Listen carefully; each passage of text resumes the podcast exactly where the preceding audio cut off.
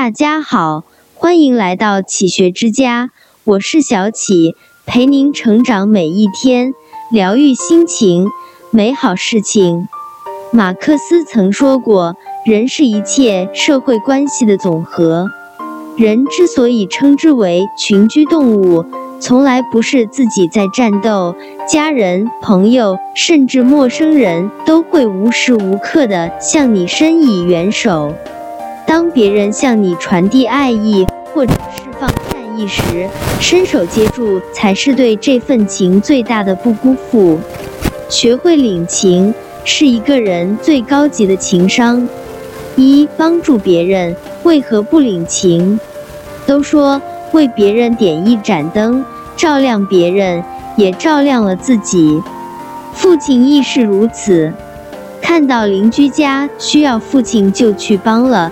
但时间久了，父亲却有些不开心了，因为他发现做了这么多，却并没有获得一个很好的人缘，甚至有些人因为没有去帮他而心生埋怨，到头来父亲的人缘甚至还不如那些从来不帮助别人的邻居。其实，人有感性的一面，也有理性的一面。但与人相处、人情往来方面，还是以感性为主导的，这导致很多时候我们对他人的观感，并不受客观事实影响，更多的是来自内心感性的度量。拿帮别人干活这件事来说，当所有人都找到你来帮忙，你却来者不拒，周围人会怎么看待这件事情呢？他们会觉得，如果我没有找到他帮忙，那我岂不是平白损失了很多好处？这是对于你帮助过的人来说，他们会觉得这是理所应当的事。那于那些你因为某种情况没有帮上的人来说，他们会觉得你亏欠了他。所以，领情是一种能力，学会让别人领情。更是一生的课题。如果都能努力用心、认真对待，生活一定会给你满意的答案。二不懂领情，只会让你人生越走越窄。不懂领情的人，无疑是在毫无顾忌地消耗别人的感情，忽视别人的付出。不懂领情，转身记恨的行为，只会让那些善良的人寒了心。最后，自己的路也会越走越狭窄。英国作家萨克雷说：“如果一个人深受大恩而后来又和恩人反目的话，他要顾全自己的体面，一定比不相干的陌路人更加恶毒。他要证实对方罪过，才能解释自己的无情无义。”《白鹿原》中有这么一个故事。白嘉轩是书中一位传统并本分的人物，继承了白家淳朴的祖德，人善且宽厚，对待家里的长工从不以指气使，与长工陆三更是以兄弟相称。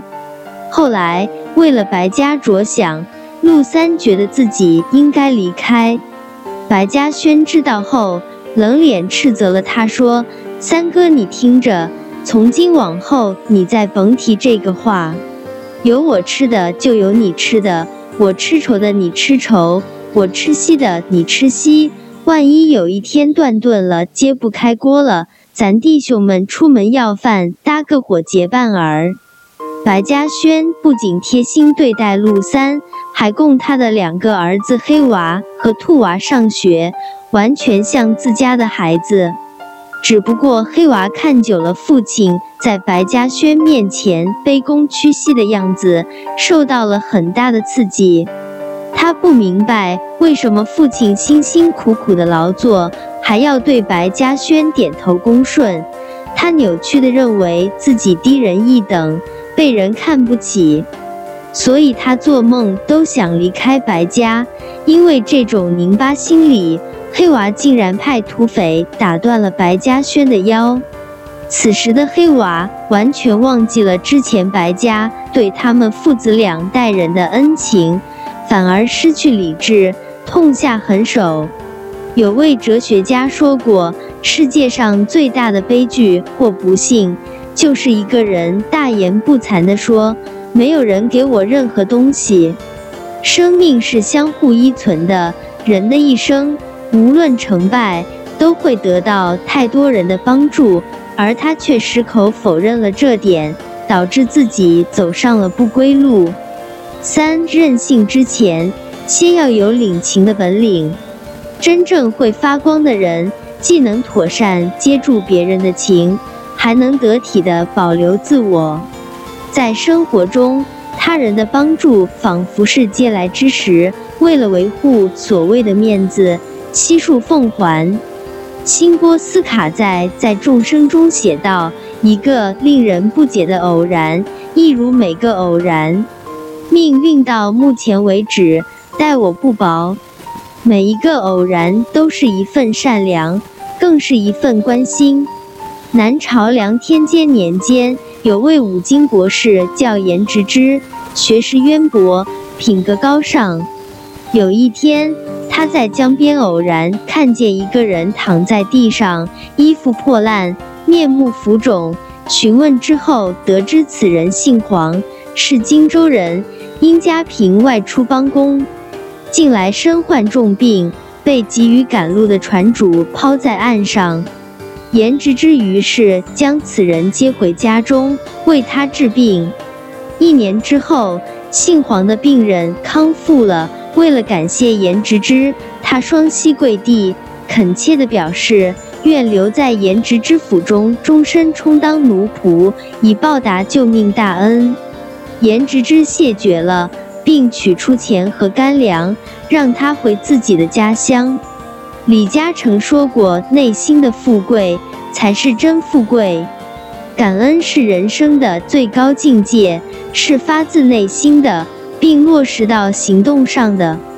会领情的人有一颗感恩的心，一个懂得感恩的人，必定是一个心胸宽广的人，对人生的态度是积极的、阳光的。”四新精英创始人古典在《超级个体》中有言：“你一定要有一个信念，你今天遇到的大部分问题，在别人那里早就有更好的解决方案。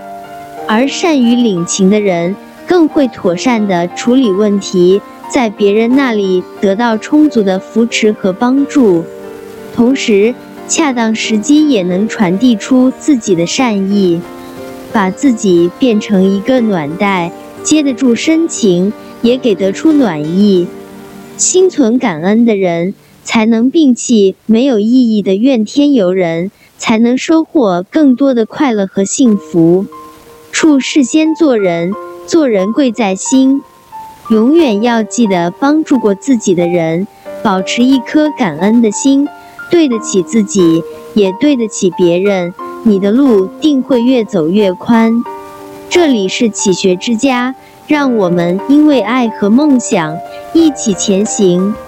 更多精彩内容，搜“起学之家”，关注我们就可以了。